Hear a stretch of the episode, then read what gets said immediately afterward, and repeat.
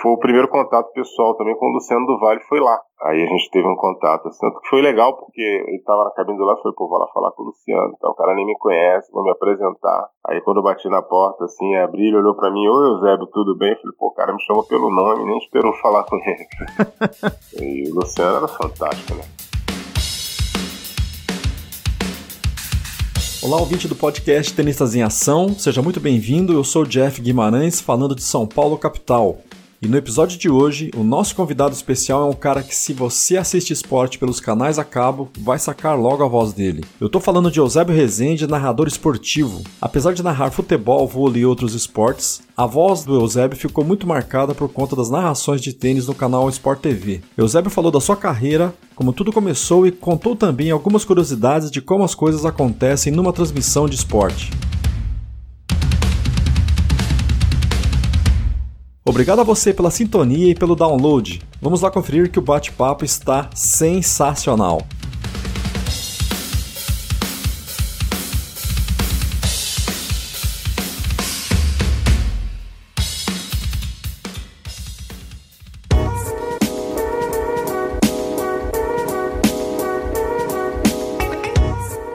Olá, Eusébio Rezende, obrigado por aceitar nosso convite. Seja muito bem-vindo ao podcast Tenistas em Ação.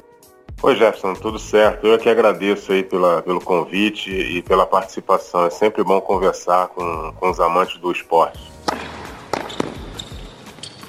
Para quem assim acompanha as suas narrações esportivas na, na TV, eu, eu, ouvindo você falar agora, eu tive uma sensação, cara, que aconteceu já duas vezes comigo. Eu vim de, de, de uma cidade, eu tô aqui em, em São Paulo, né? E eu vim de uma cidade interior e eu curtia muito rádio FM. Então tinha, tinha sempre aqueles locutores lá que, você, que a gente curte mais, pela voz, pelo estilo. E tinha um cara lá, o Beto Benini, é, que acompanhava ele, os programas dele, a forma como ele apresentava as músicas. E de repente eu tava numa festa e um amigo meu, que também era amigo dele, me apresentou. Ó, oh, Gerson, aqui é o Beto Benini e tal. Eu ficava pensando, pô, tal cara. E isso aconteceu uma vez também, quando eu tava no, no em Guarujá, um, tinha, um, tinha um evento lá que acontecia no verão, que era o Verão Vivo, e quem apresentava ele era o Luciano do Vale. Porque uma vez que eu tava lá, cara, e ele tava assim do meu ladinho, de bermudão, chinelo, e falando no microfone lá, apresentando os eventos, e, e, e a mesma coisa agora conversando com você. eu falo, pô, a gente só ouve o cara na, no, narrando futebol, narrando tênis, outros esportes, né? E uma coisa que me chama chama atenção é que, assim, antes parece que o, os narradores, os caras de rádio e de TV, parece que eles tinham umas, umas vozes mais impostadas. E eu conversando com você, parece que a me... não, não tem diferença da voz de quando você tá narrando, é mais natural, né? É, hoje em dia é assim. Antigamente eram é, locutores com, com belas vozes entendeu? Era o rádio clássico, na verdade. Isso passou um pouco para televisão. Hoje uhum. em dia nem eu, eu, só falo assim, narrando, eu falo um pouco mais alto do que eu tô falando aqui. Uhum. Eu tô em casa e tal. Mas com o passar dos anos, você acaba, às vezes, falando alto demais sem perceber. Tá. É, assim, uma voz um pouco mais alta do, do normal de pessoas que não são dessa área de trabalho. Mas assim, narrando você fala um pouco mais alto, mas não tem essa impostação toda. Porque a minha voz também já, já, já ajuda, né? É, né? É, a voz já é grave, naturalmente grave. Se, se você não tem uma voz naturalmente grave, aí corre risco de se impostar demais. E corre ser para um lado que fica feio, entendeu? Uhum. Aí não fica legal. Fica muito forçado, né? Fica muito forçado. Tem que ter cuidado com isso. Mas isso aí, uma boa fonoaudióloga ajuda a pessoa a, resolver esse tipo de problema. Ô, Eusébio, e quando você tá passando na rua assim, que a galera percebe a tua voz e quem já te acompanha e faz o link, o pessoal é, te fala esse tipo de coisa, caramba, ó, você, o cara aqui, Você percebe vezes, isso ou não? Às vezes o cara já olha pra mim e fala assim, vem cá, tu vai narrar qual torneio e quando? Eu tava fazendo vistoria do, do carro num posto do Detran e passa um, Aí o sistema caiu, a menina tava me explicando o porquê de não atender naquela hora. Aí passa um senhor dirigindo o carro e olha pra mim, pô, vai narrar o. É no meu dia de folga do US Open. Você reconhece, eu tava em Búzios antes de começar o US Open, andando pela rua, um rapaz que tava varrendo a calçada olhou e me chamou pelo nome. É, isso acontece, de vez em quando isso acontece, é, é normal. Mas eu tenho uma normal aqui no Janeiro onde eu moro, onde precisar andar de ônibus, eu ando. Às vezes eu preciso pegar um metrô para evitar de trânsito, eu ando no metrô. Não tem problema nenhum. As pessoas, as pessoas não têm tanta. É, não, não associam muito, né? É só os narradores que aparecem muito mais no futebol. Isso aí são difíceis de andar na rua. Uhum. Legal. E eu lembro que, que naquela mensagem, essa uma, uma, uma, mensagem que você deixou lá no grupo, é, acho que o pessoal tinha pedido para você mandar um oi, um abraço, sei lá, e senão eles iam te trollar. E você falou alguma coisa mais ou menos assim que não suportava trabalhar sob pressão. Aí eu fiquei pensando, cara, é, quem, eu imagino que quem trabalha em TV diretamente, assim, narrando, um, por exemplo, um futebol, um tênis ao vivo, eu imagino que deve ser só pressão, né? É diretor, patrocinador, produtor, comentarista que às vezes te atropela, redes sociais que você tem que interagir. É, é uma pressão, né? Você tem a pressão direta. É, tem, mas é uma coisa que já tô habituado, né? Já faço tanto, há tanto tempo que para mim. É, não tem tanta pressão assim. É. E, e, a gente tem um critério de que controle de transmissão é para a equipe de transmissão. Uhum. É, até senta lá, mas ele, ele, ele não atrapalha, já, já é um perfil deles, entendeu? Uhum. Pelo menos no, no Sport TV é assim, eles tentam atrapalhar o mínimo possível. O que eles podem fazer é chegar lá para ver se está tudo bem e depois voltam para a sala deles e só ficam no telefone com a pessoa que coordena o evento, que fala diretamente no meu ouvido. É, rede social, 90% das mensagens eu passo direto. Tá. Porque, tá. infelizmente, hoje as pessoas acham que a rede social é um território livre que elas podem falar o que quiser e ofender da forma que quiser. É, virou território do ódio, na verdade. É, né? Mas tem muita gente legal ali. As, as pessoas que realmente valem a pena, as perguntas e sugestões e opiniões que valem a pena, certamente são aquelas que a gente vai estar lendo. Uhum. É, nesse período de eu devo ter bloqueado umas 50 pessoas. Nossa! Ah, certamente. É, é, é, porque o, o, meu perfil ele, ele, ele é pessoal, mas é, quando, quando, você põe a hashtag lá, muita gente manda pro meu perfil pessoal. Os que mandam lá são os que me seguem, entendeu? Uhum. Aí aqueles que entram na hashtag metem o pau, normalmente são, são pessoas que não me seguem. Então elas não seguirão, porque eu vou lá e bloqueio pro meu. Elas vão aparecer na hashtag tranquilamente para outra pessoa que estiver vendo no seu perfil pessoal. No uhum. meu eu não vejo mais. Não vejo mais, porque você tá trabalhando, ele está horas trabalhando, o cara vem, se dá o trabalho de, de pegar um computador, um celular e ficar digitando um monte de bobagem e ofensivo, quer dizer. Então faz o seguinte, meu amigo, liga a televisão e vê o jogo, esquece que, que tem rede social. Aí eu não consigo entender como as pessoas conseguem ver o jogo e ficar interagindo em redes sociais, que você não presta atenção no jogo. É verdade. E, e é uma, um desperdício de energia tremendo, né? É, desnecessário. Desnecessário. É território do ódio, cara. É, eu tenho certeza que 99% dessas pessoas não teriam coragem de chegar pessoalmente para você e falar aquilo que elas escrevem lá. Ah, com certeza. Eusébio, e você percebe, é, depois dessa coisa de interagir com redes sociais, você interage mais no Twitter, né? Eu percebo que é mais no, no, no Twitter por conta das, da é. hashtag, é. né? Sim, sim. E, eu, fiquei, eu fiquei dois anos sem Facebook, agora que eu retornei recentemente. Ah, legal. Face tá lá. Mas assim, durante o jogo não tem como ficar com o Face aberto. Tá. Porque senão você não, não presta atenção no que você tá fazendo. O, o Twitter fica lá aberto por causa da hashtag que o canal coloca. Entendi. Não tem uma pessoa que, que fique filtrando isso. É, é, somos nós. Eu e o comentarista a gente fica lendo ali. Às vezes o coordenador dá uma lida e passa aí, você viu o que o fulano escreveu aí e tal. Tá. E mas, é assim. mas, mas é um produtor, alguém que fica selecionando as mensagens e fala, oh, sabe, oh, lê isso aqui, ou oh, lê isso aqui do outro. Ou não, você é. mesmo. Somos nós. Ah, somos nós. que legal. É, às vezes o comentarista é obrigado a ler alguém o ofendendo.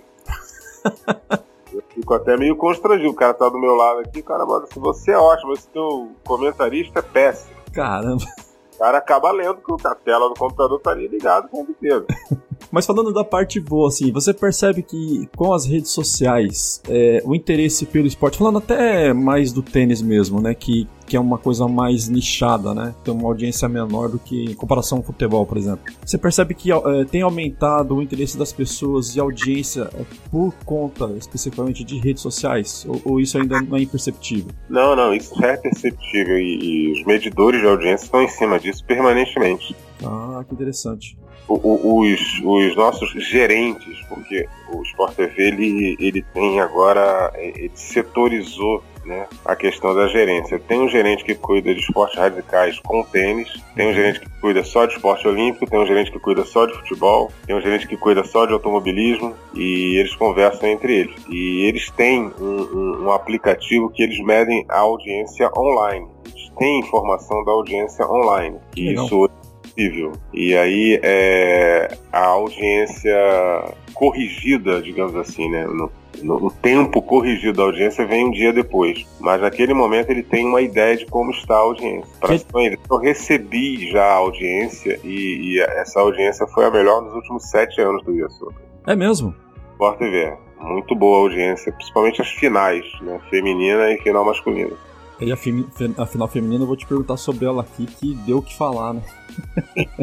e, e, essa audiência, essa medição é diferente, é bem diferente daquilo que é feito com as TVs abertas, né? Que é aquele aparelhinho que tem em algumas casas, né? É, é uma outra coisa, uma tecnologia diferente. Né? Como as TVs abertas agora, elas estão muito dentro das, das operadoras de TV por assinatura, eu acho que eles também já conseguem monitorar essa audiência de uma forma mais rápida, mais ágil. Estava vendo aqui Copa do Brasil na, na Globo, na aberta. Só que aí ontem eu fiquei sem ver, porque teve um problema aqui na região, a net ficou sem sinal, só voltou agora de manhã. Uhum. Quer dizer, tava na Globo. Tava na Globo. E eu não tenho aqui no condomínio que eu moro uma, uma antena digital dessas de TV normal. Entendi. Se eu ficar sem net, fico sem TV completamente. Ah, tá. O que aconteceu ontem. Uhum. Mas eles têm esse, esse dispositivo. Hoje, hoje o mundo está muito mais ágil. É, né?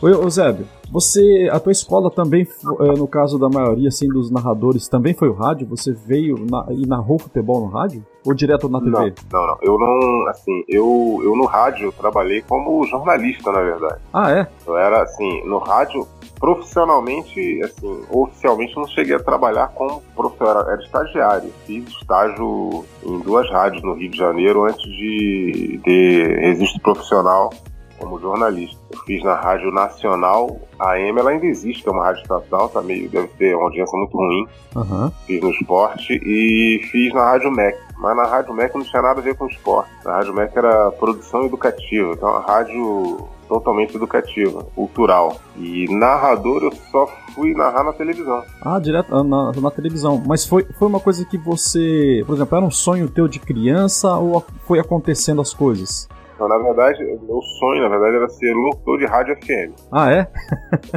locutor de rádio FM, que eu gostava, adorava, aqueles programas de, de flashback, adorava, adorava aquilo. Mas na verdade nunca fiz isso na vida. É mesmo? É, na verdade, eu, eu, depois que eu me formei, a gente ficou meio que sem, sem onde trabalhar. E aí eu, eu tenho um amigo que, que tá no, na, na casa, tá na empresa até hoje. Ele é coordenador de eventos externos. Ele coordena em unidade móvel de transmissão. E ele trabalhava internamente na época.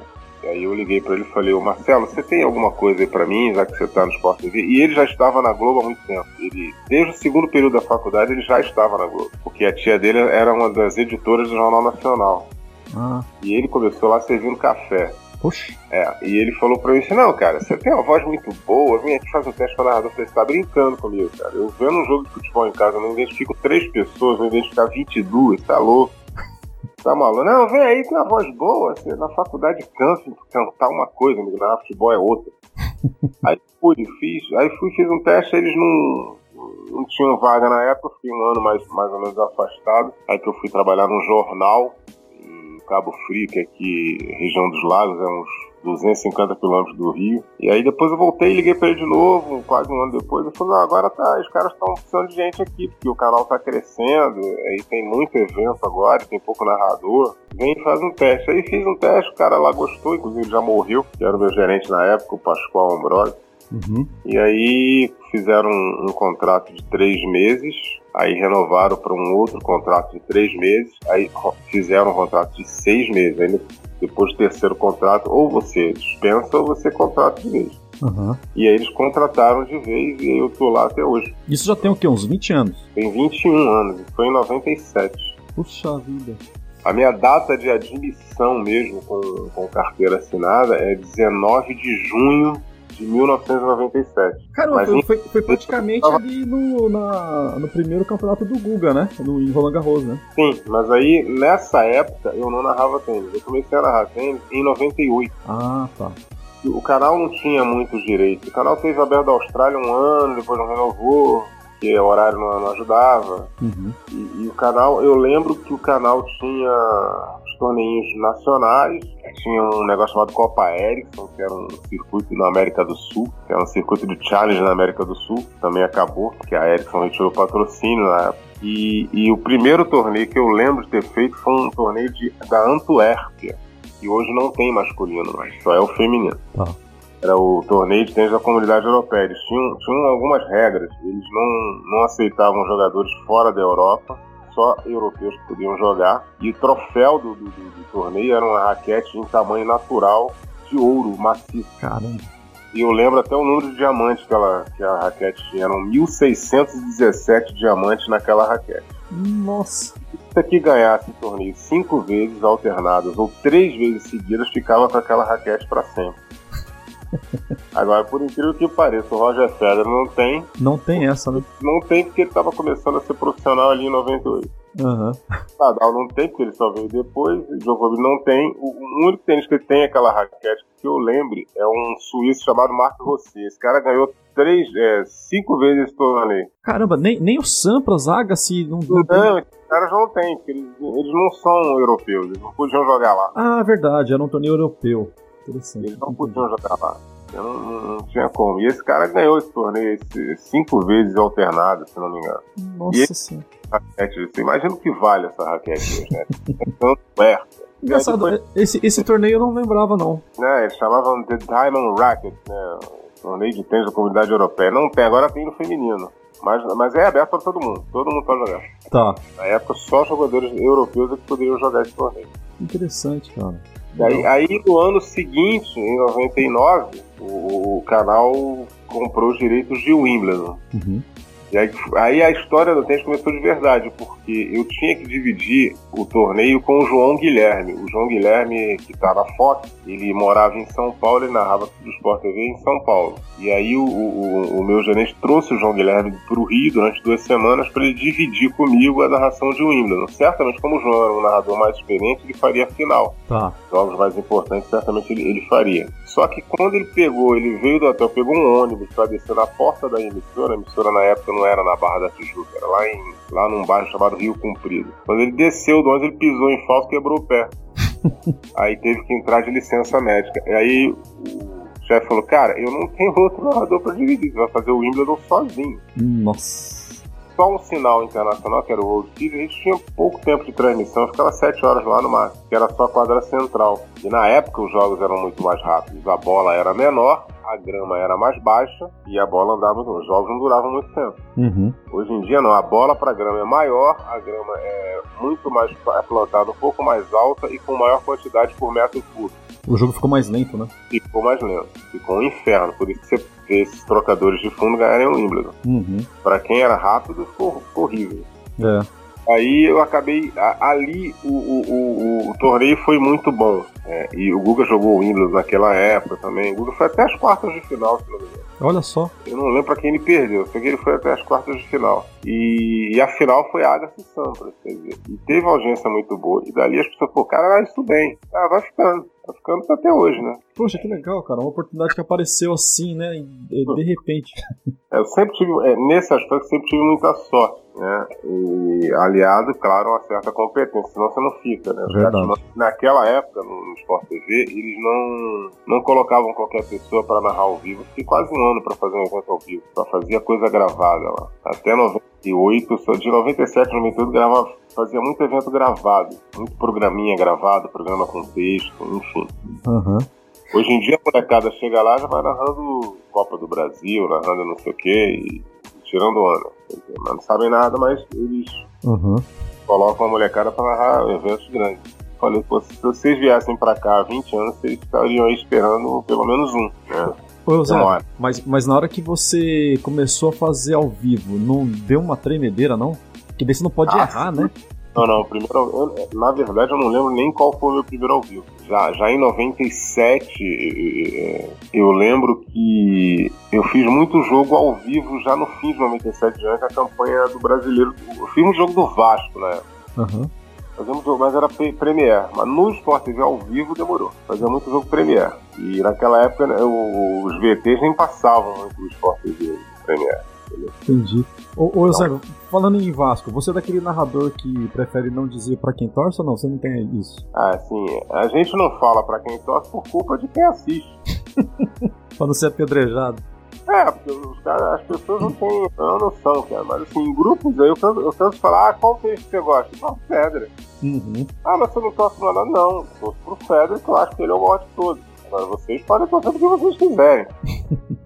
Eu não vou perturbar a cabeça de vocês que está sendo Djokovic pro Nadal, pro Chile, pro Del Potro. Eu, eu, eu gosto do Federer e gosto do Del Potro. São os dois caras que eu admiro no tênis. O Federer eu acho uma... Ah, mas o Djokovic vai ganhar 300 grandes O Djokovic vai ganhar 150 grandes lãs, é Mas não é, não é o número de títulos, é a forma com que ele fez isso. E o Federer fez isso de uma forma muito mais brilhante, eu acho, do que os outros. O Nadal tem o mérito dele, que é um cara espetacular, é um cara que é um exemplo de vida, não só de esportista. É. O Nadal ensina as pessoas que você não deve desistir nunca daquilo que você quer. Uhum.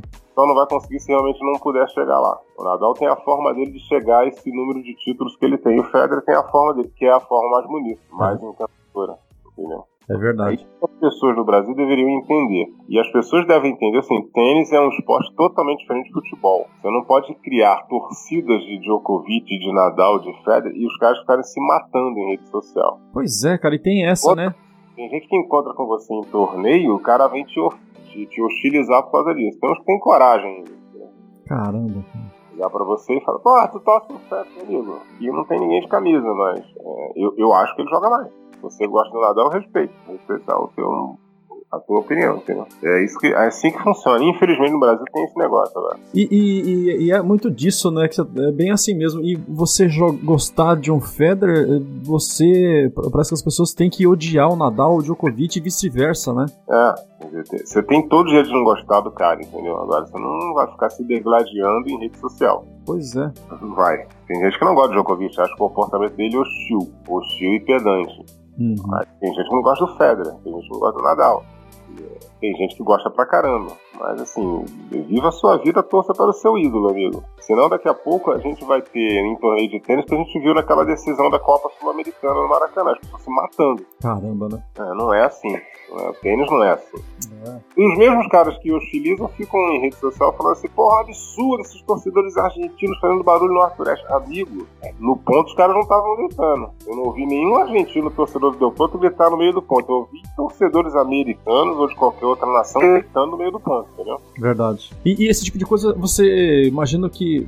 Eu lembro, eu lembro que, te, que tinha torneios que vocês iam, no caso do S Open, vocês faziam lá às vezes, né? fiz o US Open sete anos. Em, é, loco? Eu fiz 2000, de 2005 a 2009, aí depois a gente só voltou 2013 e 2014. Dá sete anos. Depois, por uma questão de economia nacional, Uhum. Resolveram não, mandar mais. Já eles têm um setorista que fica em Nova como, como repórter, eles têm um contrato, ficam dois anos lá e depois eles trocam o repórter. Tá. Eu acho que agora o tempo da Joana lá já deve estar acabando e deve uma outra pessoa para lá. Ah, então, e aí cinegrafista, que é de lá, tudo de lá, tem um escritório lá. Uhum. E aí não manda a gente porque a gente tem todos os sinais de monitoração descendo para o Brasil. E aí a gente muda para qualquer quadra daqui. Ah, é? E, é. e, você, e você pode mudar, né? Você não fica dependendo. Eu, eu não mudo. Quem muda isso é o coordenador do evento. O, ah, tá. Dá até a opinião. Ah, esse jogo é melhor, esse jogo é melhor, esse jogo é melhor. Esse jogo vai dar mais audiência, pode ir pra lá, enfim. Entendi. Aí tá lá, aperta o botão e vai. Mas, ô Eusébio, eu imagino que você estando lá é bem mais fácil de narrar, né? Por conta da, da atmosfera, sei lá. Sem dúvida. Qualquer evento você se sente melhor no local. Embora as cabines de transmissão que, que ficam no Arthur Ashe, porque a base é o estádio, uhum. elas totalmente isoladas. Acusticamente são isoladas. Você vê, você tem a visão da quadra, é lá em cima, lá no altão, uhum. você vê quadra. Quem disser que não vê tem que usar óculos. Mas assim, você não escuta, você só escuta o clima da torcida pelo fone. Se você tirar o fone do ouvido e ficar dentro daquela cabine, você escuta muito pouco o barulho. Você tem que abrir uma porta lateral que dá acesso ao lado de fora, aí você escuta o barulho do estádio. Ah, tá. Eles não deixam vazar, né? Não deixa, porque também, senão fica muito barulho na televisão. Tá. É, mas assim, o clima do, do torneio é maravilhoso. Quando você anda lá pelo lado de fora, é perfeito. Perfeito. Imagina, cara. Deve ser uma coisa gigantesca e fabulosa, né? Não, pra quem gosta de tênis, aquele torneio é disso. Uhum. Porque tem milhões de atrações é, fora tênis. É coisa de americano mesmo. Né? Você não vê um jogo, você vai, você vai a um evento de tênis. Os caras são bons nisso aí, né? É, como, é igual esse jogo da NBA. Você não vê um jogo de basquete, você vai a um evento de basquete. É diferente. É. é. A, a, a, Super Bowl, né? O que os caras fazem na final do. Né, no Super Bowl é incrível aquilo, né? No, no intervalo tem um tremendo de um show e de repente some do nada daqui, daquilo tudo, né? É isso aí, os caras fazem isso que é. Eles têm, têm know-how pra esse negócio. Uhum. Hoje não é danado por isso. Legal. E só para não esquecer aqui, essa pergunta de como você foi parar na TV é, também foi uma pergunta de um, de um ouvinte nosso, o Léo Nossetti, ele que também está iniciando no, no jornalismo, ele já está trabalhando em rádio, ele é da Vou até anotar aqui, é Rio Vox FM de Rio das Pedras, interior de São Paulo. E ele também gostaria, ele também quis, quis saber como é que você iniciou no rádio. Tá aí, Léo.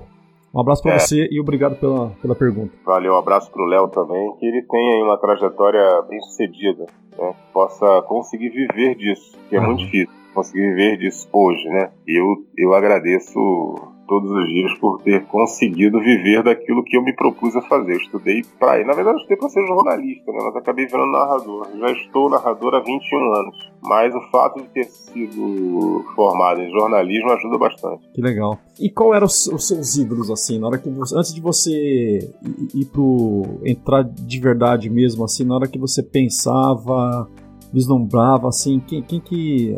Quais é, do rádio da TV, assim, que você falava, pô, esse cara, um dia, quem sabe, eu vou fazer o que ele faz? Assim, na narração sempre foram Galvão Bueno e, e Luciano do Vale, né? Monstros, e o Rui né? Tênis, o Rui Viotti, pra mim, é o maior da história de narração de tênis. O Rui foi aquela voz que muito da minha narração eu me inspirei no Rui, né? Ah, é? É, o Rui era sensacional, assim, maravilhoso. E eu tive, gra é, graças a Deus, a oportunidade de conhecê-lo pessoalmente no, no, torneio que a gente estava fazendo em conjunto lá, ele, ele pela Record, se não me engano, e a gente pelo Sport TV lá no Brasil Open, lá ainda era na Bahia, na Costa do Sauí, né? E aí eu cumprimentei, ele me tratou super bem. Foi o primeiro contato pessoal também com o Luciano do Vale, foi lá. Ah, que legal. Numa outra, numa outra edição, o Luciano já estava fazendo pela, pela Record. Pela Record ou pela Band, acho que era pela Band. Pela Band, pela... né? Aí a gente teve um contato. Assim, foi legal, porque ele estava na cabine do lado, foi, pô, vou lá falar com o Luciano. Então, o cara nem me conhece, vou me apresentar. Aí quando eu bati na porta, assim, abri, ele olhou pra mim, oi Eusébio, tudo bem? Eu falei, pô, o cara me chamou pelo nome, nem esperou falar com ele. e o Luciano era fantástico, né? Faz muita falta o Luciano do lado. E o Galvão, pelo, pelo, que ele é, né, cara? Galvão, uhum. tem muita gente que não gosta, mas se você. O, o Galvão, ele, ele é um gênio, porque ele consegue pegar a audiência de quem gosta, de quem não gosta dele. O cara que não gosta dele bota na Globo com a narração dele só pra falar mal dele, mas aí o cara dá audiência sem saber. Pois é. é verdade isso mesmo. Porque eu já presenciei. Pô, esse cara é um chato, né? Mas tá assistindo. Os caras estão lá vendo Galvão. Tá passando em outro canal, cara. Ah, vamos ficar aqui. É impressionante isso, né, cara? Os haters, né? O cara parece que é uma coisa autodestrutiva. Você não gosta, então troca, vai ver outra coisa, vai assistir outra coisa, né? Mas o cara fica ali, né? É.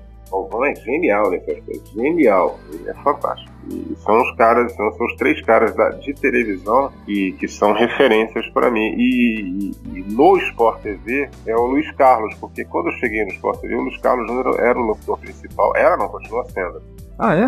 Ah, o Luiz Carlos é, é é que ele divide um pouco com o Milton também. O, o Milton veio da ESPN agora divide com ele. Mas eu tenho muita, tenho muita influência das narrações, principalmente de futebol do Luiz Carlos. Ele, ele ensina muita coisa. Assim. Ele é muito Legal. bom. Ele é muito bom. E ele faz bastante esportes também, né? Ah, ele é genial. É inteligentíssimo. Ele é um cara super bem informado, super, bem, super dedicado, super estudioso. Se ele for fazer um jogo de tênis, ele cinco dias antes ele vai saber tudo daqueles caras. Ele é, ele é danado. Ele é, ele é, muito bom nesse aspecto aí. E no rádio, assim, aqui no Rio de Janeiro, que eu sempre fui daqui, é, todo mundo aqui que, que, que, gosta de esporte no rádio tem como referência o José Carlos Araújo, que é um cara que hoje está na Super Rádio Tupi. Na, na, época ele foi Rádio Nacional, depois passou para a Rádio Globo e ficou lá antes. Uhum. Mas a minha referência de rádio não é nem ele, era, era um, um, um senhor chamado Do Alcei Bueno de Camargo. Ah, é? é? Ele nasceu em Marília, interior de São Paulo, ele veio para o Rio de Janeiro muito jovem, ele tinha uma belíssima voz, ele foi da Rádio Tupi durante muitos anos, depois foi para a Nacional, voltou para Tupi, mas aí já não narrava futebol, porque já estava com uma idade mais avançada e já não tinha aquele pique, e aí virou debatedor de programas de esporte. Infelizmente ele já, já partiu. Uhum. Esse Cara, se você tiver a oportunidade de procurar aí narrações dele no YouTube, você vai ver que belíssima voz e que, e que frequência, que ritmo para narrar futebol. Maravilhoso. Aquele ritmo alucinante? Era, era. Assim, tem que pegar umas narrações dos anos 80. Ele, ele era mais jovem e tinha um ritmo muito bom. E uma voz bonita, né? Aquela voz mais impostadona, assim, clássica? É, é. Estava assim no meio termo, entendeu? No meio termo. Ele era, ele era fantástico. E era uma pessoa fantástica também.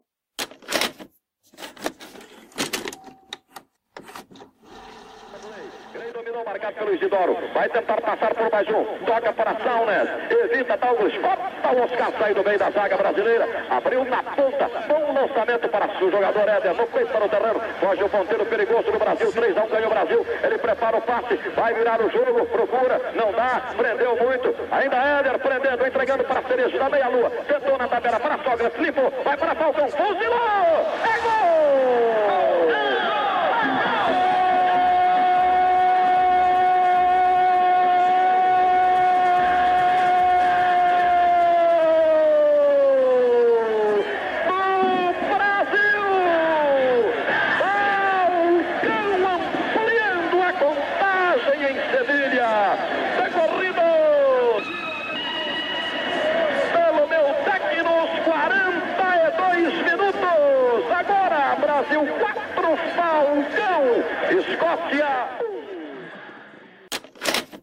Narrador ele se especializa em um determinado esporte? E se sim, qual esporte você mais se diverte narrando, se isso não te complicar? Não, nem um pouco. É... Depende da, daquilo que você é direcionado. Por exemplo, no... como você tem muito jogo de futebol, você tem N narradores que fazem jogos de futebol. Uhum. E, e, nas praças também, vocês têm os caras que moram por lá e para ficar mais, mais barato, ninguém.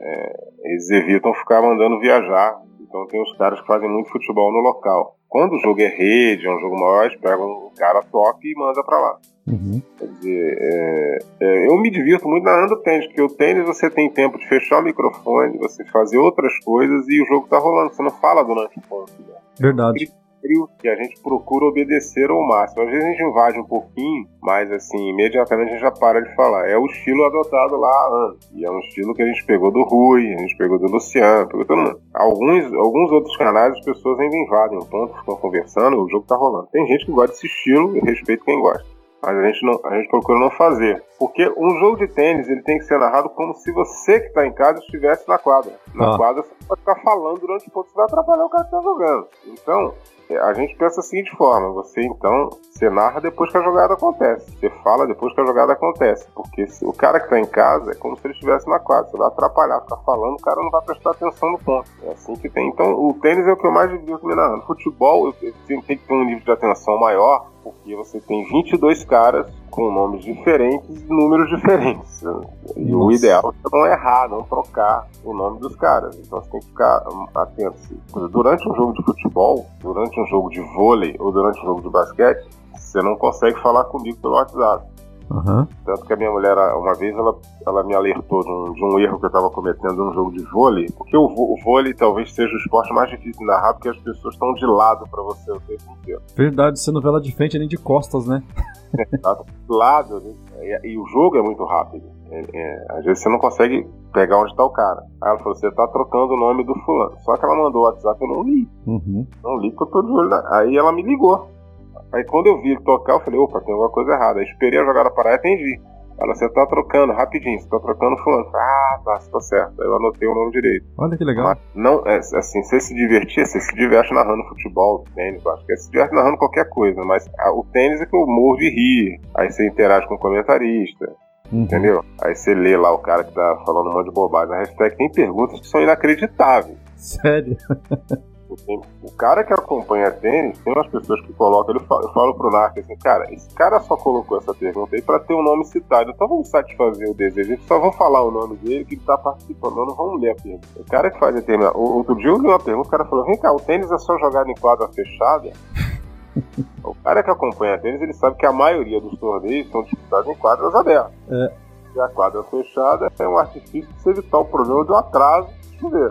Uhum botão fecha o teto, mas o tênis foi criado para ser jogado ao ar livre, Exato. como futebol. Né? Aí um outro, essa é uma das mais inacreditáveis. O cara perguntou lá na hashtag lá se eu posso jogar tênis com outro tipo de calçado. Meu amigo, você tá brincando. Ele quase correspondeu, você pode botar um mocassim de repente, pode botar um coturno. Uma bota. Mas arrebentar com a quadra, mas e deixar, de repente, você pode, né? Não vai Tem ser muito bem que... sucedido, né? É, tem gente que até hoje não entende o porquê da contagem, 15, 30, 40. Cara, para explicar isso é um problema que você tem que buscar lá atrás. Putz. Tem duas ou três explicações para isso e tem que pesquisar lá atrás, entendeu? então a gente, a gente acaba não respondendo porque você tá no meio do jogo ali. Até você pesquisar, o cara vai lá no Google lá, tem, tem história lá, tem umas duas ou três explicações para isso. Uhum. É, por que, que é 15 e não é 45? Né? o cara que criou 45 é muito longo para falar. Então 40. Tem essa explicação de não ser 45. Ah, mas por que, que é 15? Né? Porque são os quartos do relógio. Vamos ter, sei lá, 15, 30, 45, 60. Ah, por que não tem 60? Porque não tem 60, porque o, o, o 60 seria o ponto que fecha o game. é? Ah, por que, não é 45? 45, o cara entendeu que é muito longo e botou 40. Né? É. Agora, vai explicar isso, acaba em 7. Se for explicar isso, você vai invadir ponto, vai invadir comercial, aí não dá, não dá. Aí o cara. Tem gente que até hoje não entende o porquê do ranking ter defesa de pontos. É, tem gente que no WhatsApp, tem, tem uma pessoa no WhatsApp que já expliquei isso umas cinco vezes para ela, para ela poder entender como é, como funciona o ranking com defesa de pontos. Entendeu? Eu tenho uma admiração profunda pela minha mulher, não, não pelo fato de eu ter casado com ela, não, pelo ela ser muito inteligente. Eu só expliquei isso uma vez para ela, e tem horas que ela me corrige com relação à defesa de ponto. É, ela, é, ela é do ramo também, de TV ou de esporte? Não, não, ela, a minha mulher tem formação acadêmica de pedagogia. Pedagogia. Mas ela sempre fez esporte desde que ela jogou vôlei na escola. Jogou. Aí ela fez três aulas de tênis, já tava batendo direito, tava batendo com slice. Eu falei, cara, tá de sacanagem comigo. Tem três aulas de tempo tá jogando. é. Ela, ela, ela tem uma aptidão pelo esporte, ela acha que se ela, se ela tentar jogar golfe, ela, golfe ela não conseguiu, porque ela não, não seguiu muito bem, não. A gente tentou brincar de golfe, mas ela não conseguiu muito, não. Também o campo não era bom. Ah, tá. Mas se ela se meter a jogar beisebol, ela vai jogar. que joia. É, é inteligente, tudo que ela se mete pra fazer, ela faz direito. Eusébio, e, e, falando dos esportes de narração, tem algum esporte que você ainda busca? Você fala, puta, esse esporte eu não narrei ainda e esse eu gostaria de narrar? Cara, assim, é, eu gostaria, na verdade, eu gostaria de entender para narrar o futebol americano. Ah, é? É, porque a gente, a gente nunca. O, se o Sport TV comprou isso alguma vez, foi uma vez e outro narrador fez. E se ele comprasse isso hoje, certamente o Rob narraria. Porque o Rob tem uma cultura muito boa de esportes americanos, entendeu? Uhum. Tanto que ele conhece tudo de NBA, ele é um cara que conhece bem beisebol. É um esporte que eu gostaria de. São dois esportes que eu gostaria de aprender para narrar. O beisebol, que eu não consigo entender rigorosamente nada. No dia que o Everaldo falou, a gente vai fazer uma transmissão que para quem não conhece beisebol, as pessoas vão aprender como funciona o jogo. Aí eu não pude ver porque eu tive que sair, eu tive que trabalhar. E o futebol americano. O futebol americano até eu entendo mais. A minha mulher entende mais do que eu. Né? E eu são... não sei o que é para 10, não sei. É, é. Mas eu entendo que o cara faz um touchdown, entendo a pontuação, é, entendo o que, que é um, um, chute lá de fora. Entendo, mas assim, entender para explicar para você que está me assistindo eu não consigo. Eu gostaria de, de aprender, entendeu? E são dois esportes que estão crescendo bastante a audiência aqui no Brasil, né? Você vê direto as pessoas comentando sobre e torcendo por times, né? E comentando na segunda-feira, como acontecia só com futebol há um tempo atrás, né? Sim, o Super Bowl sucesso.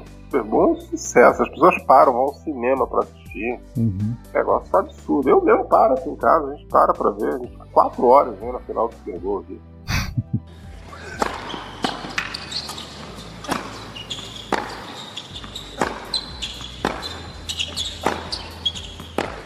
Vamos falar de US Open? Sim. Dá uma geral assim. O que, que você achou? Vamos falar das finais, vai. Né? É, Djokovic campeão, né? Com Del Potro vice, né? E Naomi Osaka, né? aquela garotinha, né? Uma garotinha em termos 20 anos, superando a, a toda poderosa Serena Williams, que deu totalmente descontrolada, né? Você recebeu advertência aqui pela raquete. Sinceramente, não precisava. É, né? Não preci... Com relação à final feminina, sinceramente, aquel... aquela atitude da Serena Williams não precisava. Pela Hum. grandeza dela, pelo que ela representa, ela devia ter consciência da atitude que ela teve ali. Reclamar, todo jogador tem direito, mas você tem que ter a ponderação da reclamação. E não é a primeira vez que a gente tem problema com ela ali. É verdade. Tem histórico, né? O Joaquim Clijsters, nem sei se foi, eu não lembro se foi final. Eu sei que eu fiz um jogo, mas um jogo decisivo. Foi final sim. Com a Kim Clijsters, que ela quase. Ela, ela amedrontou uma juíza de linha, a juíza que marcava a linha do saque, mas a mulher também não foi malandra, né? mas tudo bem que malandragem não tem que funcionar nesse negócio. Uhum. É, você pode co- cometer um foot fault no primeiro ponto do jogo ou no match point. E ela me deu um foot fault com, com 15 com 15 30 e, e ficou 15 40. Aí ficou dois match, ficaram dois match points para classe. E aí ela arrumou com a, com a juíza, chegou lá, falou um negócio que eu não posso dizer aqui, Uhum. que o que ela falou pra mulher, a mulher ficou amedrontada. Aí, aí a mulher levantou, foi lá na juíza de cadeira e falou: ela me ameaçou. E aí chamou o supervisor e falou: ela me ameaçou, ela disse que ia pegar a bola e tal. Aí ela tomou uma advertência e ela perdeu o saque ali. E aí a Kim Clijsters sacou pra ganhar o jogo, é o jogo. Aconteceu a mesma coisa no jogo com a Naomi Osaka. Ele, ele deu advertência por coaching e realmente aconteceu, que a imagem mostra o treinador fazendo gestos, como ela entrar um pouco mais na quadra. Aham. E, e o árbitro não tá de bobeira, ele olhou lá e viu. Ele deu a advertência. Ela foi lá e falou: "Ah, não preciso disso e tal, viu? Aí conversaram na bola. Só que ela entendeu que ele não retirou. É, ele deu, tá dado. Manteve, né? A- a- eu acho que a única falha dele foi falar para assim, ó, eu não retirei, a punição continua. Tudo bem, eu entendo seus argumentos, mas a punição continua. Na próxima, você vai, você já vai perder o pontinho aí, ó, é o penalty point. O que aconteceu? Ela destruiu uma raquete, ela- porque ela perdeu o saque, Uhum. aí ele deu a advertência, a segunda começou outro game com 15-0. E ele até aliviou para ela, porque do jeito que ela foi, ele podia ter dado a vitória para outra logo. É, né? Podia ter desclassificado ela, né? O chamou de ladrão. Olha só. Ela o chamou de ladrão. Aí teve uma hora que ela se descompensou. Falou: Você tá me dando advertência só porque eu te chamei de ladrão? Então ela passou o recibo de que ela chamou o cara de ladrão. Aí vem, vem o supervisor, vem o árbitro geral, vem o representante da WTA. E, é, ali, o árbitro geral também aliviou pra ela, porque ele podia chegar para ela e falar: o seguinte, você, o chamou de ladrão, você tá desclassificada, a outra já é campeã. Ele ainda É. deixou o game da menina, sacou lá. E se a garota perde o saque no 5-4, ela ia perder o jogo. Já imaginou? Se a menina, a menina sacou 5-4, se ela perde o saque fica 5x5, aí a Serena engole ela. É, daí ela cresce, né? Ela ia ganhar 7-5 no segundo e entrar no terceiro matando a menina. Porque emocionalmente a garota ia se abalar. É.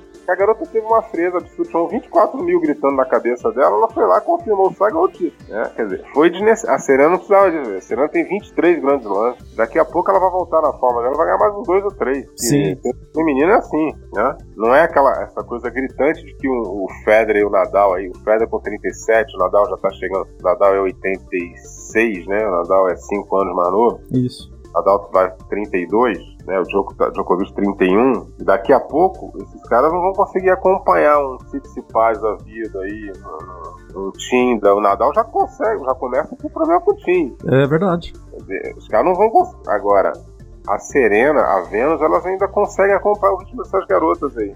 Elas conseguem jogar com essas meninas, femininas diferentes. né? Daqui a pouco ela vai ganhar 24 grandes lãs, vai, vai igualar a Margaret Court, vai ganhar 25 Pois é, tá.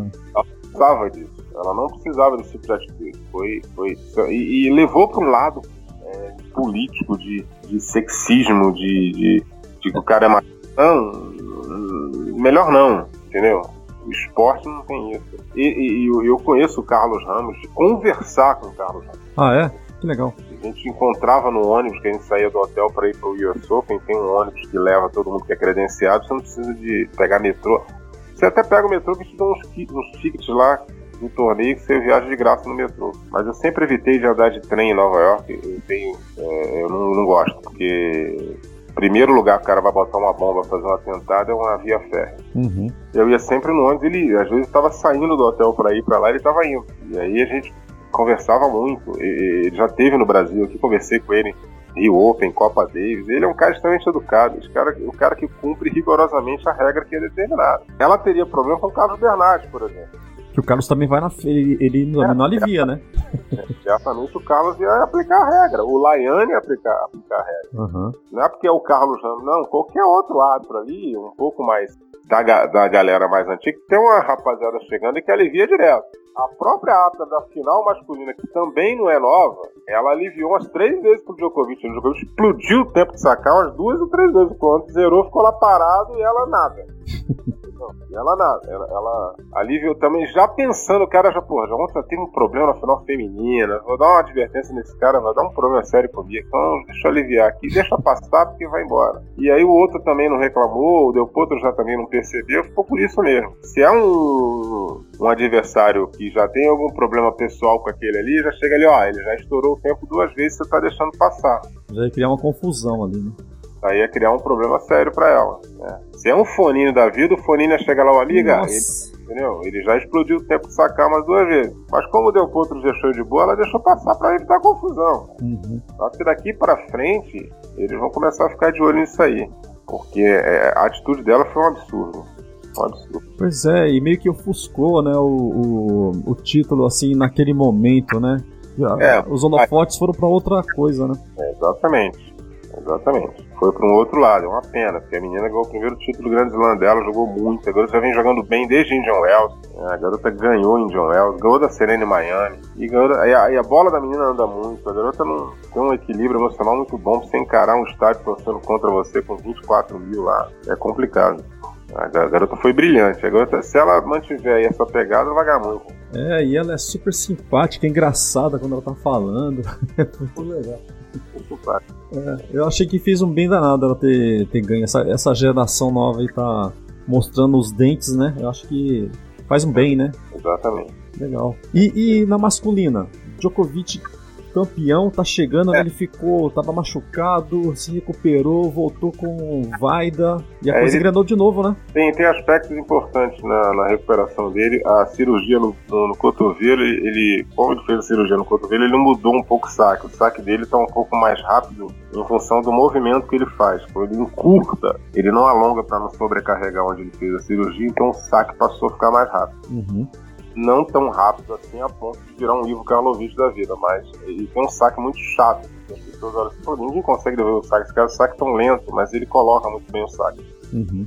Ele tem uma leitura muito boa de onde ele vai sacar. E, a, e, e, também ele deve ter se livrado dos problemas pessoais que pipocaram por aí, mas aí as pessoas especulam demais, até, até que ponto eu não sei se isso é verdade. Uhum. E, e, ele voltou a trabalhar com o treinador que ele tinha colocado de lado. É fez com que ele chegasse lá. Então, não tem muito segredo, não. Ele voltou a, a, ter a noção de quadra, deve ter treinado muito mais, se dedicado mais ao treinamento. A noção de quadra que ele sempre teve era muito boa. E Quer dizer, ele tecnicamente, ele, ele, ele quase não tem muito buraco no jogo, ele tem buraco na rede. Se chamar ele pra rede, você tem uma chance de ganhar dele. Porque ele não voleia tão bem quanto deveria volear e o smash dele é inseguro. Agora na final ele tem acertado alguns importantes para ele. E ele nesse nível aí vai ser muito difícil ganhar dele. Pois é, agora ele tá mais à vontade, né? A confiantrix dele. É, a única coisa que ele precisa é, é, melhorar é a questão postural em quadra. É, algumas atitudes dele são desnecessárias também. Né? Dirigir a público, a boleiro, a juiz, ele precisa dar uma maneira. Aliás, isso é que eu falo da nova geração, o pessoal fica me batendo aqui. Nova geração precisa ter um pouco mais de educação também. Tem tenista que se dirige de uma forma muito agressiva pro árbitro. Não precisa. Né? Tem tenista novo aí, Tsitsipas aí, não teve um jogo com uma quadra menor, brigando com quem tava na torcida, mandou calar a boca. Pois é. O próprio Zverev, o Alexandre Zverev tem essa postura meio arrogante. Os caras precisam dar uma maneirada. Né? O tênis não é assim. Uhum. O tênis não é assim. Aí tem, aí tem torcedor, porra, Zé tá pegando o pé do cara, pô, tem que pegar, cara. Você vai botar teu filho pra jogar tênis, vai, vai explodir 50 raquetes, sendo que custa 800 reais uma raquete. É, ele vê o ídolo fazendo, né? Fala, ah, posso fazer também. Você tem dinheiro pra bancar é, seu filho quebrando uma raquete por jogo, 800 reais por jogo, pô, parabéns pra você. É, porque é feio, é. Não. O Roger Federer, que é o cara que eu acho fantástico, quando ele quebrou a raquete Miami, eu bati nele no ar. Eu lembro dessa cena. É, eu, eu, o Federer quebrava 50. Assim. No, lá no início, né? É, antes de ser um do mundo. Aí depois teve um cara que é tão louco quanto que organizou a cabeça dele um treinador sueco chamado Peter Landgren. Ele passou a não quebrar nada, virou número um do mundo, maior da história. Só que depois de ser um do mundo, maior da história, ele explodiu uma raquete Miami e ele apanhou tava numa fase que ele não tava conseguindo jogar bem, né? Eu lembro que tava. Foi bem no, no, no início do ano, né? É isso aí. Foi no início. Março, amanhã não tô nem em março. Uhum. Então ele explodiu a raquete lá e eu falei, não, você, você é o maior de todos, mas você não pode fazer isso. Você, você dá o um exemplo para um monte de criança que tá te vendo e que gosta de você. Eu acho que foi até um jogo, Zé, que eu, eu, eu, se não estou enganado, que ele, ele, quebrou a raquete, daí acho que era o final do, do game, né? Ele sentou, ele tomava água e jogava a garrafinha para trás, assim. Ele tava é. bem pé da vida. Sim, sim. Ele quando tá assim é complicado. É, mas não, não é assim. É, a molecada precisa entender que, que os caras estão de olho e que os caras vão multar. É. Pra quem tá começando, você tomar uma multa de 17 mil dólares, por exemplo, é muito dinheiro. Pro Nadal, pro jogo do Federer, que tem mais de 100 milhões de dólares, isso aí é, é, é, é, a verba pra ração do cachorro. aí, ah, pô, Sereno Williams vou multar de 17 mil dólares. Serena compra isso aí de uma madeira pra filha dela. É complicado.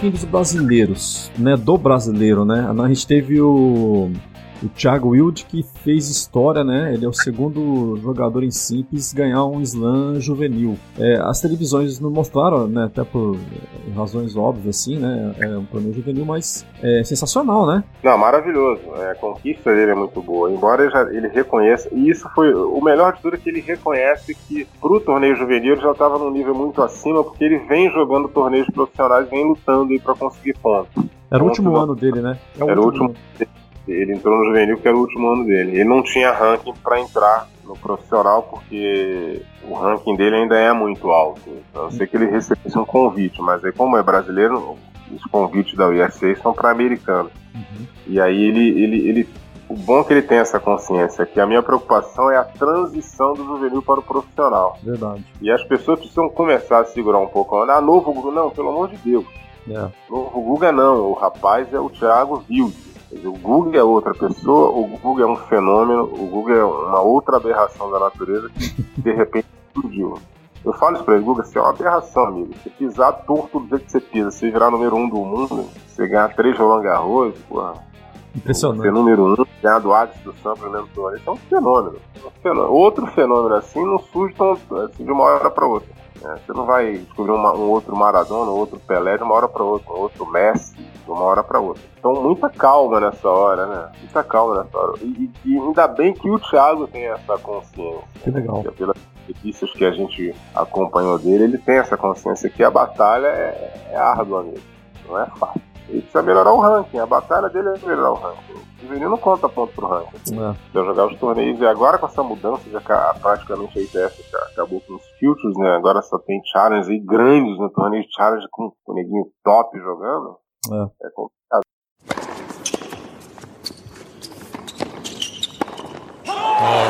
Já que você tocou no, em Copa Davis, queria saber a sua opinião sobre as mudanças que teve no formato. Ano que vem, né, é, vai ser já jogado em já nesse novo formato que foi votado. Muita gente achou que não ia passar, mas acabou passando. Tem até a história lá do, do, do jogador Gerard, Gerard Piquet, né? Que muita gente achou estranho esse envolvimento dele na Copa Davis, questão de dinheiro. O que, que você pensa sobre tudo isso? Ah, isso aí é o resultado do mundo globalizado, né? E e do mundo econômico. Você tem uma competição, você tem vários, você tem quatro fins de semana no ano em vários países para um grupo mundial. Aí o cara reduz quatro fins de semana para uma semana só, com todo mundo jogando no mesmo lugar. Que é o formato da antiga Copa das Nações, que antigamente acontecia em Düsseldorf, na Alemanha. Uhum. B fazia. É, isso aí é sinal do tempo, né? Sinal dos tempos. Se eu sou a favor ou contra, sei. Eu acho que o, o, formato atual era muito legal. É muito bem sucedido. A única coisa que a ITF tinha que acertar e a questão do quinto set, de não ser longo, tanto que ela já colocou o tie-break depois daquele jogo quilométrico lá da Brasil e Argentina do Feijão com, com o Leonardo Maia, que durou 6 horas e 40. Verdade. E aí eles colocaram o tie-break no quinto. Quer dizer, eles estavam estudando a possibilidade dos jogos serem melhores de 3 sets, para não demorar tanto, não ficar aquela coisa tão, tão longa. Também era uma alternativa. Agora, numa semana só é meio confuso. Tem vários confrontos no dia, você não. Pra televisão transmitir todos não, é, é difícil, tem que escolher um. É, é, é, complicado, tem a questão comercial envolvida. Isso aí vai gerar muita polêmica ainda. Eu, eu acredito que de repente esse formato possa não vingar e 2020 voltar ao formato anterior, que é muito bem sucedido. Você reúne nações, é isso que tá. É esse o cenário. Então a Davis vai por esse caminho. É, eu, eu prefiro aguardar o que os caras vão, vão tirar desse formato novo para ver se em 2020 eles possam mudar de ideia ou chegar a um, um acordo aí para melhorar esse negócio. É, né? Vamos aguardar e ver e torcer para que não seja o pior, né? seja apenas é diferente. É isso.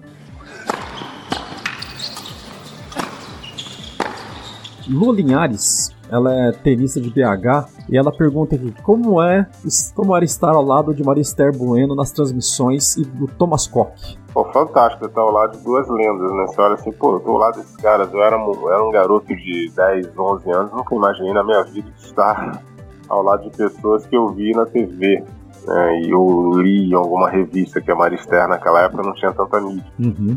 Tomás, também eu cheguei a ver o jogo do Tomás, assim, muito ano passado, porque tênis na televisão é um negócio muito raro. A gente tinha é. quatro canais de TV na época que eu era garoto. Quer dizer, pra mim é fantástico. E a Marister, sempre muito solista, muito fina, educada, sempre muito gentil com a gente. O Tomás não fica atrás, o Tomás é a mesma coisa. O Tomás é um cidadão extremamente fino, tranquilo. É muito bom ter esse tipo de contato, né? Não tem não dá nem para se alongar muito, porque o adjetivo é só esse, né? É maravilhoso ter esse tipo de contato com essas pessoas que fizeram história, né? Elas representam o tênis brasileiro. Incrível, né? E o Guga também, né? Que você fez algumas transmissões com ele do lado, né? Algumas poucas a gente fez. O Guga, o Guga é um eterno menino. ele, ele, é, ele parece ser aquele cara simplão mesmo, né? As coisas não mudaram para ele, né? Ele é aquilo ali. É super super feliz, super gente fina, tranquilo trabalhar com ele. Acessível total, né? É, pouquíssimas vezes eu tive a chance de trabalhar com o Fininho também, mas assim, só no PAN de 2007, né? Agora o Fininho tá, tá na ESPN, né? Mas o Fino, cara, quando, quando eu conto com ele é muito legal. Eu conto por Fino uma vez por ano aqui no Rio Open. Né? Ele é figuraça, né? É, é figuraça. Não fica quieto, ele é um cara inquieto. Fala pro Fernando Nardini, cara, cada um tem o meligênio que merece, então cuida do teu. cuida do teu. Ô, ô José, e a, a Linhares, ela, ela pergunta também, ela manda a segunda aqui, qual a transmissão mais emocionante de tênis que você já fez? Se é que dá pra ah, citar uma. Tem A, tem algumas. Hum, é, imaginei. Tem algumas, assim. É, Guga Agassi 2000, Guga virou número 1 um em Lisboa. Você que fez, né? Eu, eu, eu lembro dessa daí. Essa eu fiz. É, deixa eu lembrar aqui. Jogos Olímpicos, Rio 2016. Três jogos eu destaco ali. Del Potro e Djokovic, primeira rodada, melhor que eu fiz na vida. É, Del Potro e Nadal, que foi a semi, e, uhum. e a Fur Del Potro. Esses três jogos são essa. É, esse, é. Esse, e agora, Nadal e Dominic Thiem e Open agora há pouco. Nesse torneio de 2018. Que esse jogaço, jogo, né? Nossa esse, senhora. Esse jogo. E tem outros. O próprio jogo do Kevin Anderson com, com o John Isner agora em Wimbledon, uhum. o que empurrou a semifinal do Nadal para o dia seguinte. Dois sacadores, né? Um jogo memorável. É, a final de Roma de 2006 entre o Federer e o Nadal foi foram 5 horas e 4 minutos, acabou no 5, acho que na época a final de Masters era melhor de 5, só a final era melhor de 5. Uhum. Quer dizer, tem jogos assim inesquecíveis, épicos. E ela também, ela, ela diz aqui que sabe que você joga tênis e pergunta se na infância você era fã de esportes e se praticava algum. O Tasso Albuquerque também pergunta se você pratica tênis socialmente. Não, na verdade nunca, nunca pratiquei tênis, eu fui criado numa, numa, numa comunidade muito pobre, na verdade. Uhum. E quadra de tênis era um improviso, botava uma linha lá por cima da laje da minha casa, aí já é uma outra casa que eu já tinha me mudado um outro lugar, onde eu vivi 30 anos lá. Eu botava lá um, um, um fiozinho é, que, que, simulava a rede, as raquetinhas aquelas bem de madeirinha, tipo de, de, de, tênis de mesa, e brincava lá com os meus irmãos, mas tênis, tênis numa quadra oficial, jamais. Eu brincava de bola, futebol, como toda criança normal. Tênis eu não jogo, eu brinco. Quem joga tênis é a mulher. Ela ah, sabe é? Ela tem mais técnica do que eu. Né? A gente brinca quando dá tempo também. Mas aí tem uns amigos que estão me ligando, vem aqui jogar e tal. Cara, preciso arrumar tempo. preciso arrumar tempo, né? E futebol, sempre futebol. Fora isso, nada. A gente ficava de vôlei na escola, brincava. Praticar esporte como esportista, assim como minha mulher praticou vôlei, jogou Botafogo e tal, nada era federado, nada disso. Mas se eu não estou enganado, você tem até uma altura. Você, você tem quanto de altura? Tem altura boa, né? 87 dá pra fazer é. alguma Dá. Alguma graça. é, mas a, eu prefiro os meus 1,55 da minha esposa, que ela é muito mais ágil. Tem mais impulsão e ágil. Mais impulsão. É guerreira. guerreira em quadra. Não, joga, não joga pra perder. Legal. O Tasto aqui, o Tasto Albuquerque, ele, ele também manda uma última pergunta. O Tasto ele é um, um dos é, ouvintes mais que mais é, participa. Ele é de Maceió e ele tá perguntando aqui também.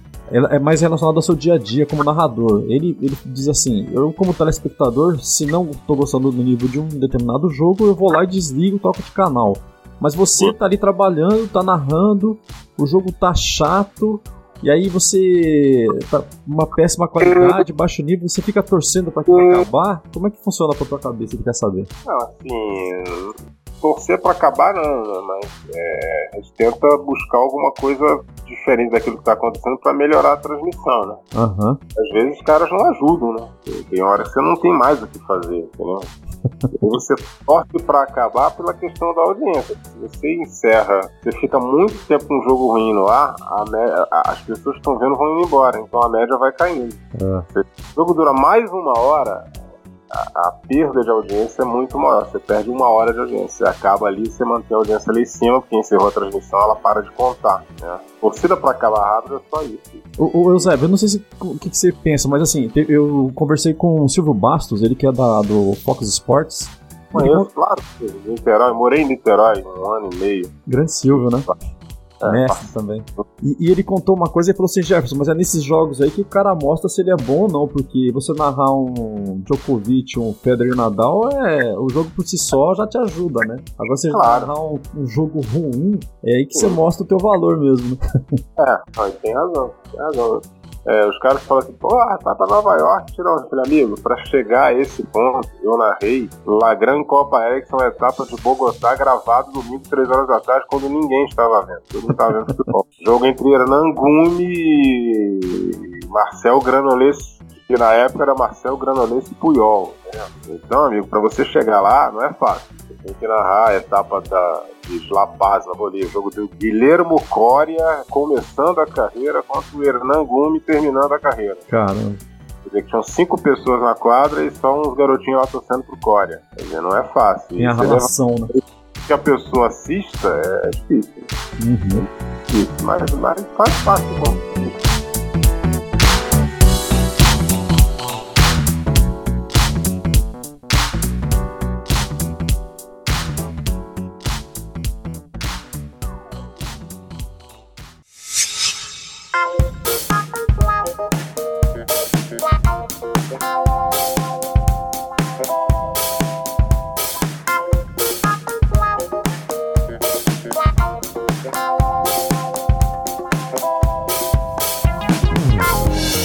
Eusébio, alguma coisa que você queira falar que eu não te perguntei, fique à vontade. Se quiser deixar seus contatos, o microfone é seu. Não, é, as pessoas é, podem sempre estar lá na minha rede social. O Facebook é meio complicado porque ele tem limite, né? Uhum. Ele tem limite de participantes. Eu acho que já tem lá uns 3 mil e tantos.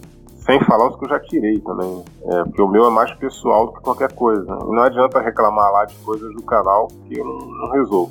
É. Mas, ah, Eusébio Rezende, você pode lá olhar. E no Twitter, Eusébio Sport TV. Lá sim, lá é uma, uma rede social que você pode seguir e, e ver. Eu não posto muita coisa, não, não, posto todo dia.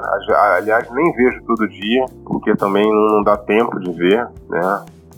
E para as pessoas continuarem assistindo. A gente tem aí Masters 1000, ano que vem estamos de novo com Masters 1000, Já tá garantido os Masters 1000? pelo menos até 2020. Pô, que legal. Não me pergunte de Lever Cup, que não é nosso. Tá. concorrência, Lever Cup é da concorrência, a gente ainda não veio pra nós, entendeu? não veio pra nós, nem, nem pelo Gabriel da Austrália, que não é nosso, o Roland Garros não é nosso, Tá. sempre perguntando. E, e pelo amor de Deus, tênis feminino, não me pergunte de WTA, porque WTA é outra emissora. E vocês, vocês, não, vocês não prestigiam tênis feminino. No, no Grand Slam a gente mostra. Então lá a gente mostra. Tá na programação a gente mostra. Mas os torneios WTA são de outra emissora. Uhum. sei, não tem de contrato, não sei até quando eles vão transmitir. Beleza, Eusébio, bom, eu só tenho que te agradecer, obrigadaço mesmo, tá? É, eu tenho certeza, acho que foi um bom bate-papo, a gente conseguiu aqui é, desvendar várias curiosidades sobre sua carreira, sua trajetória, sobre as coisas que acontecem nos bastidores da TV, essa dinâmica toda, né? É, é, muita gente pergunta, né, como as coisas acontecem, né? A gente vendo do, do outro lado do, do monitor, é, a gente não sabe como é que é que as coisas acontecem no, né, no- na correria que é no- na- na- nos bastidores, né, por trás das câmeras, e é, é- é legal saber disso aí, né? Obrigado mesmo, e a gente Beleza. vai se falando por aí, tá bom? E sucesso nas transmissões, cada vez mais. Pô, obrigado, cara. Um forte abraço e muito sucesso pra você também. Tá bom, Isabel? Obrigado. Até mais. Valeu, Tchau, tchau. tchau.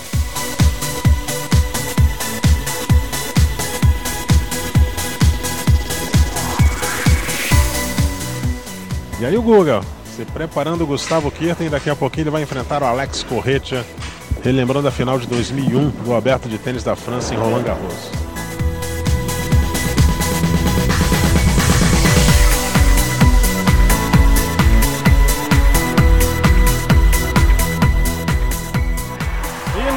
Devolução para fora de André Agassi, Gustavo Kirten vence a Masters Cup 2000. 3 sets a 0 num triplo 6-4. Termina a temporada como número 1 um do mundo. Narc Rodrigues.